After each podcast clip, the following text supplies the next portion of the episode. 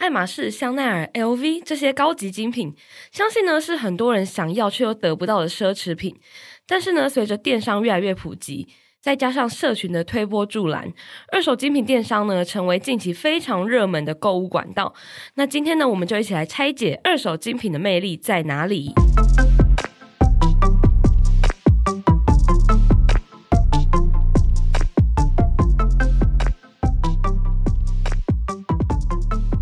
来今天的记者茶水间，我是数位时代的浅浅。那今天呢，要来跟我们一起聊二手精品新闻的呢，是我们的记者以华。Hello，大家好，我是以华。那其实这个二手精品电商呢，是我们的二月号杂志里面的深度新闻的这个专题哦。那其实我自己看到这个专题，我自己会很好奇说，哎，其实。二手精品这个市场，它是一直都有的，嗯、因为是有人愿意花原价买，那他可能因为很多贵妇，她不是背一下，他就想要换新的嘛，因为就是那个款式会一直出，一直出，嗯，他就会买新的，那旧的他就会拿去当成二手品卖这样子。那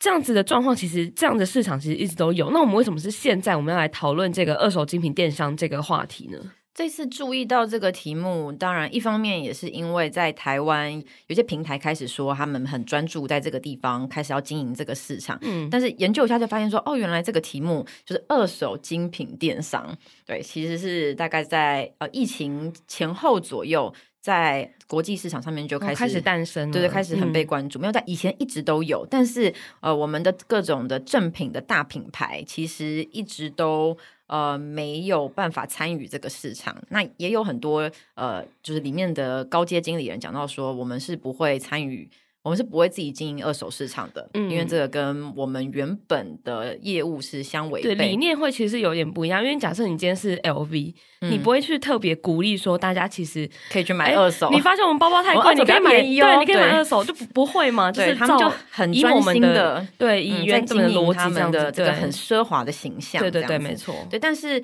到了疫情之后。大家最各种业者都会注意到的，就是很多实体活动开始都不能做嘛。嗯，那以往的精品的业者，他们其实非常依赖实体的时装周、时装秀、对时装秀，嗯、然后各种名媛名人的聚会，对，然后他们可能看秀之后会有一些交流，然后就现场下订单买一些可能高级定制服。哦，对对对，这种很重要。或是我们就以前那个八卦杂志就会写说，哎，谁谁谁，比如说 Beyonce 去哪个 party，他拿了哪一个包包什么的。对，嗯、那另外。当然也有那个呃机场的免税店了，嗯、也是他支持他们营收很大的一块。那在疫情之下，这就是全部都没有了，这些都没有了。嗯，那不管电商到底可以支撑他们多少的营收，嗯、但那个时候大家就想的是要创造话题呀、啊，要行销，要维持热度啊等等，嗯、所以也会看到一些呃品牌开始在经营二手精品的电商市场这样子。那比较具代表性的就是二一年的时候，开云集团就是他们旗下有 Gucci。有 YSL、巴黎世家这些大牌子，嗯，他们用投资的方式，嗯，投资了欧洲最大的二手精品电商平台。Vestiaire Collective，哇，对的五趴的股权，那这在过去可能就是这在过去是不太可能发生的事情，啊，对，嗯，对，然后所以说呃，不仅是这样子，也有一些品牌，我记得是 Burberry，他们开始真的是自己经营二手，就是他们去向他们原本买正品的买家，嗯，对，收回来正货，就有人要，哦，我自己买，哎，对，有人要卖的话，他可以送回原厂，然后原厂来。哦跟也是也是跟电商平台二手的精品电商平台合作，那这样子就等于是在正正品正正常的加持，对我对我正常说这个是正版的，对，嗯，就不怕买到盗版的东西。对对对，嗯，因为其实，在你买二手精品，或者是说在网络上买二手精品这件事情，大家最怕的事情就是买到假货，对，大家知道买到假货，因为它就算是二手，还是可能会有一个一定的定价在。那比如说我花了三万块，可是买来一个假包，那真的是。非常心痛的事情。那大厂的他们不管是投资啊，或者是自己收回来卖，就等于说帮这件事情背书了，就说哎，确定这个是正品，这样子就是等于是帮这个市场就是做一个很大的推进。对，我觉得这个也是我们为什么谈二手精品的时候，电商通路是很重要的原因。它等于就是一个很集中式的一个平台，然后你不但可以一次在上面看到跨品牌，对、嗯、各种各样的各种的商品，嗯、然后你看各种的可能使用的痕迹程度，然后呃对应到什么样的价钱也都非常清楚。对，所以因为我在看这个题目的时候，我也就发现很多市场的数字其实会讲二手商品的市场数字，嗯，精品的市场数字，电商的市场数字，哦，对，但是把这三个元素尬在一起的时候，对，就其就其实蛮有复杂的，嗯、对，比较复杂，它其实都相辅相成这样子。那呃，我们现在先来稍微分成两个部分来讨论，就是第一个是说，为什么现在二手精品市场就是。大家会比较喜欢买，嗯，那就是其实跟我们刚刚前面有讲到最大的原因，应该还是跟疫情有关系，嗯，没错。但是我们刚刚讲的那个角度比较像是为什么品牌商要做这件事情，是是，是。但是如果说我们看到消费消费者对、嗯、消费者的层面来讲的话，就是对疫情当然有影响，就是说我们都没有了这个旅游的预算，对我们很多休闲的预算是。没有地方花的，嗯，所以这个时候其实某种程度上，它也触发了对比较高 CP 值的二手精品市场的发展。那就在采访过程中，就是像比比洋，就是在 PChome 下面做日本代销代购的一个平台，他们也有观察到说，在这个疫情的时候，他们的精品类的商品其实交易额成长了非常多。嗯，那这一部分也是因为日本的二手市场做得非常好了。嗯，就它本来就有相当的。规模这样子吗？对，就日本人对于二手品的保养非常的专业，哦，就各式各样的二手品，大家都很喜欢去日本的。他们会保护的比较好吗？嗯，还是对，对，其实就是虽然这样讲好像有点刻板印象，但其实日本的 就是就是他们的品牌或是商家在做事的时候，确实是比较细心啊。就是，嗯，然后他们的民族性可能就是哎，所以大家会觉得说在日本买。不管是二手或是怎么样的品牌，就好像感觉好像品质比较精细那种感觉。嗯，然后就是日本品牌，日本二手的市场也发展比较久。嗯嗯嗯嗯嗯。那再来就是循环经济这个概念，其实越来越被重视。对，就是刚刚讲，因为很多贵妇不是她就是，哎，我这个春季买了一个包，可是秋季又出新的，但是春季那个包她又不背了。贵妇可能会想要收藏吧。哦，就他直接没拿背，我们比较不了解贵妇的 贵妇的世界。那反正横竖就是，呃，真正就是那种很有钱的人，他们会一直买，一直买，一直买。那就像我们看到，比如说玛丽亚凯莉，她家有就是一个衣柜全部都高跟鞋，因为她不可能都穿啊。对对，就大概是这种感觉。所以，呃，以现在这个环保观念兴起，大家就会觉得说，哎，那这些东西不如我拿来卖吧。就你也许不是玛丽亚凯莉啊，嗯、但是你可能家里有，你背不到，你还是觉得说，那不然我拿来卖，你还可以就是小赚一笔，然后又让这个东西有利用的价值，继续让想要的人可以用到。这样，嗯、然后现在企业对于 ESG 也都是很在意，没有错。对，那每一个产业要怎么样做到 ESG，其实就是方向不太一样。可是今就是今奢侈品产业。以往的印印象就是这实在就是都很不环保，因为他们就是要、嗯、对很很常被贴上这个标签呢、啊。对对对、嗯，但是近年来也有很多专家观察到，像是这次有采访到呃，就是勤业中心里面的会计师，他现在是消费产业分析的负责人，这样，然后他就说以前他们在查精品验的时候，真的是有很多滞销品，他们会看到就是当场是报废。哦天哪！对，就是说因为他过，好可惜，就像是看到高丽菜会丢掉的感觉一样。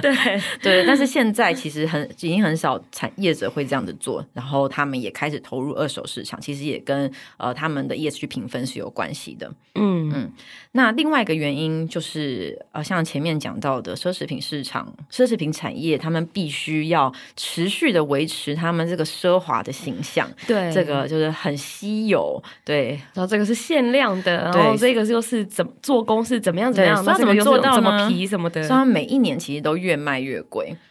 哦、oh，对，所以说你的正品越来越贵，也会影响到你的二手的产值是越来越高。对，没有错，嗯、因为越来越贵，大家就买不起啊，就觉得说那不然我就买二手的，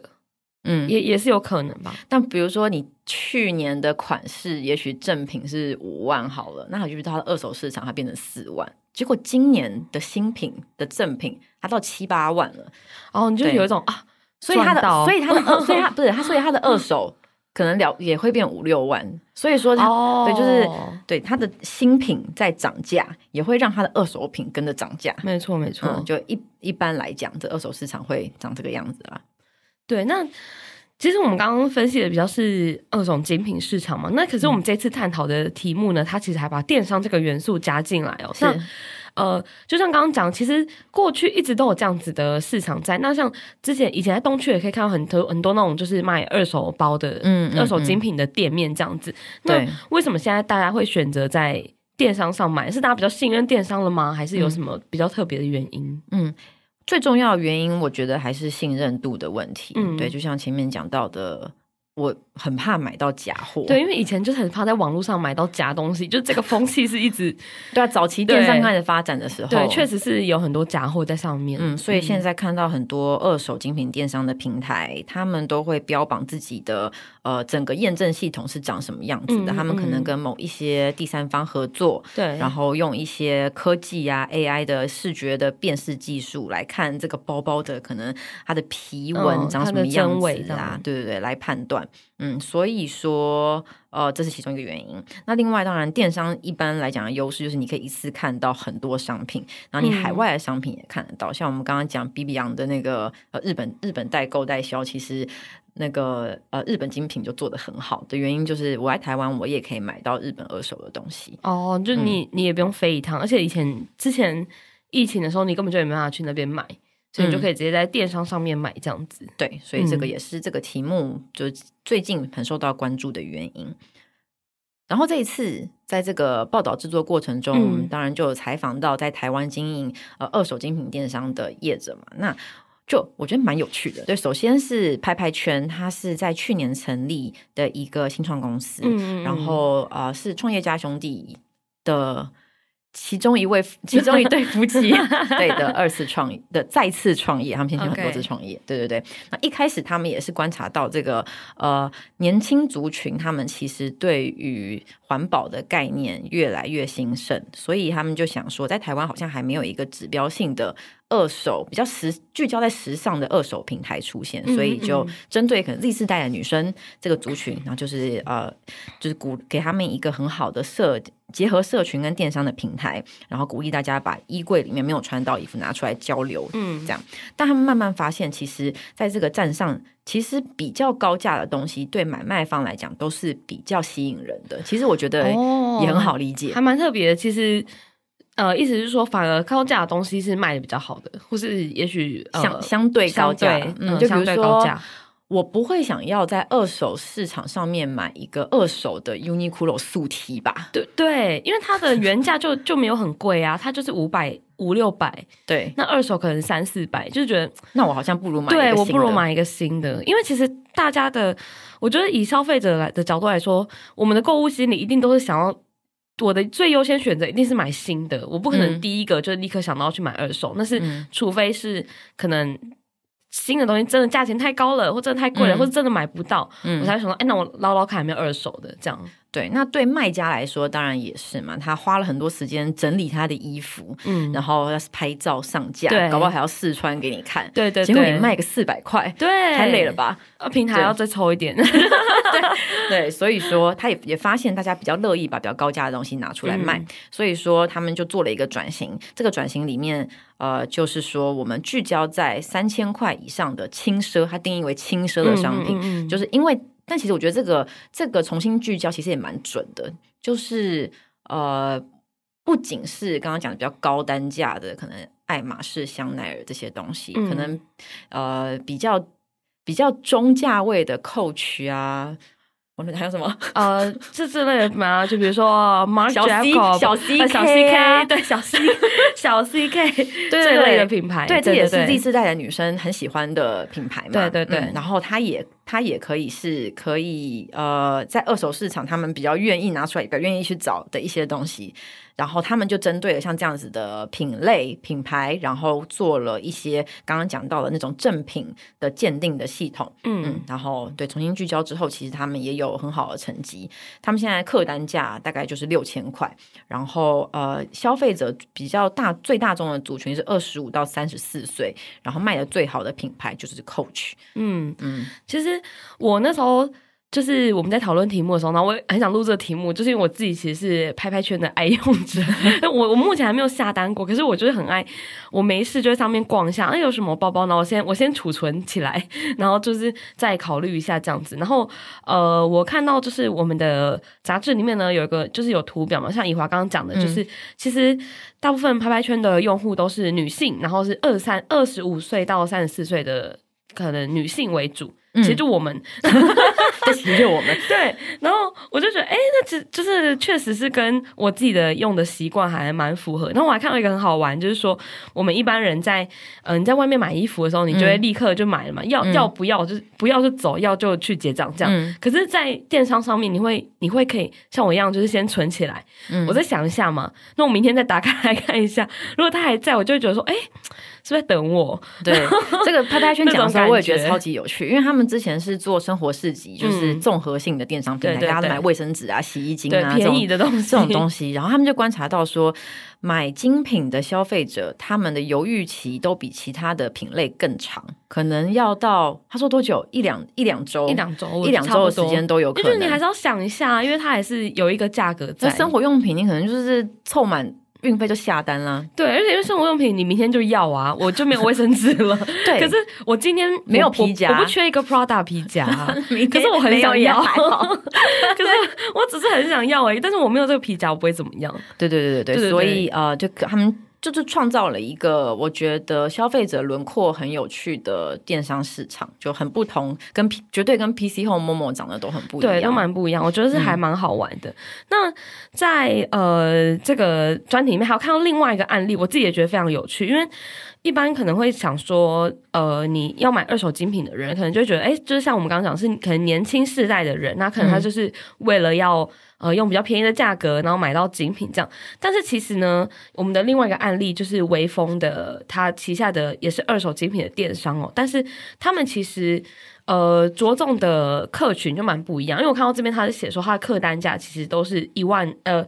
等下少一个零，是十五万左右。其实这是一个蛮大的差距，真的很大。到底什么样的电商平台的客单价会到十五万呢？对，对真的这非非常有趣。就是呃，我觉得近年对，尤其是疫情之后，大家都在说要做电商嘛。对于百货业者也是一样，对。各家百货都开始在说自己的电商平台的各种策略。那微风它比较，它它在实体店其实就是精精品，就是它很聚焦的一个品类。嗯、对他们有呃微风帮，对有一个名家一群名媛这样子。对对对，所以说对于他们这方面的品类的经营，当然也是有加分的。然后他们在做电商的初期，就是聚焦在精品，然后在。刚开始做电商的时候，其实就已经把二手，就是他们叫做 vintage 的这个系列，其实就已经在他们的计划里面，然后一直到最近推出来这样子。嗯，嗯，然后现在他们，哦，他们等于就是很聚焦在可能绝版的，对，比较找不到的，哦，对，可能比较呃保值稀有。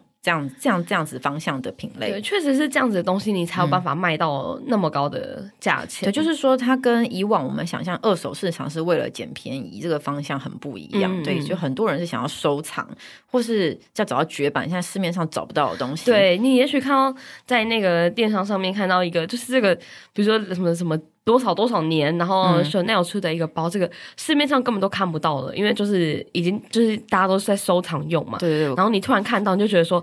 就算它是二手的，我也要买。对，而且这个大家会跨国去找。我刚刚在跟晴晴聊天的时候，我就说，就像是我们看王思佳的频道，对，他从他的包包架上面拿出来一个可能粉红色有个什么样特别链条的 Chanel 包，然后说，哦，这个他花多久时间，怎么样抢，花了多少钱买到，哦、就是像这样的一群人，他就是怎么样，他就想要那一款。绝版的东西，对，他就是要那个，他就是要收藏。但其实，那其实我们可以大概可以说，其实这样子的消费行为，等于说在疫情期间，他转到线上了，嗯，这样子对不对？嗯，对啊。嗯、但也是同样的，在电商上面的好处，就是你可以一次排开看到各式各样的东西。哦、对，这有 Chanel，有爱马仕，有 LV 都有。然后我就有看到一个过去的新闻，在二二年底的时候，在呃微风的这个 Vintage 的专区里面，就上架了一款爱马仕。的铂金包，它的单价是七十一点八万，哇！就我们真的很难想象在电商上买七十一点八万的东西吧？可是就是因为这样子的价位，所以说它的消费者轮廓跟它所提供的服务就会也跟拍拍圈相对而言很不一样，蛮不一样的。对，就比如说，嗯、呃，我觉得比较有趣的是，刚我们讲拍拍圈，它主要的年龄层是在二十五到三十四岁嘛，嗯，那可是，在微风上面就会更高，它主要是在三十五到四十四岁，对，而且它四十五岁以上。五十五岁以上的消费者都有哦，就是比例是比拍拍圈多蛮多的吧？对，就是它比较高的年龄层。嗯、然后它的男性也相对多一点。拍拍圈上面男性可能十三趴，然后呃微风上面微风 Vintage 上面男性有三十六趴，就它因为它可能更高价，会有一些表款之类的表，嗯，就会是客群很不一样。或是有有有一些珠宝那一类的吧，嗯嗯，对，但是珠宝跟表好像是比较难，就因为鉴定的机制不一样，对、嗯，所以现在还是可以看到包包配件、女装还是二手精品电商市场比较大众的品类，嗯。那我觉得这个角度其实也是这一整次的采访里面，我觉得很有趣的一个观察。那个时候就是拍拍圈的创办人 Andy 他说，他观察二手电商的产业长什么样子的时候，嗯、发现其实就是没有出现一个非常大型的综合类二手市场。就比如说那种什么可能虾皮拍卖，然后或是以前的 Y 拍这种 C to C 的不算的话，嗯、什么呃可能精品你很难同时做包跟表。或者是比如说，比如说二手车有二手车的购物网，可是你不会把它跟中古房那种房屋九九五一，它九五一不会去做车，五九一。对不起，五九一不会去做车之类的。二手书我们有读册，就房产就是房产，车子就是车子，手表就是手表。那它的原因就是因为每一个品类的鉴定机制都长得差很多，对，其实都很不一样啊。嗯，对，所以说慢慢的，或许对他们过去觉得，哎，台湾或者亚洲市场缺了二手精品这样子的平台，那可能未来会有更多不一样的补上，但是它会是用很很垂直的方式发展。哦，嗯、就是因为确实像在拍拍圈上面，大部分的都是包包跟、嗯、呃，可能有一些鞋子跟衣服，嗯，但是像手表或是珠宝。就真的珠宝那一种，就不是说只是一个饰品，嗯，像这种的，就是没有在上面这样，就确实是它的鉴定都是有难度的，对，嗯，所以说，就是放眼未来，可能各种二手高价商品的电商发展，就是会出现越来越多种不一样的、很垂直的电商平台出现。好，那今天非常感谢宜华的分享。如果呢你喜欢这一集的内容，或者是呢有什么建议想要跟我们说的话，别忘了在 Apple Podcast 给我们五星好评，然后可以留言告诉我们哦。我们就下周再见喽，拜拜，拜拜。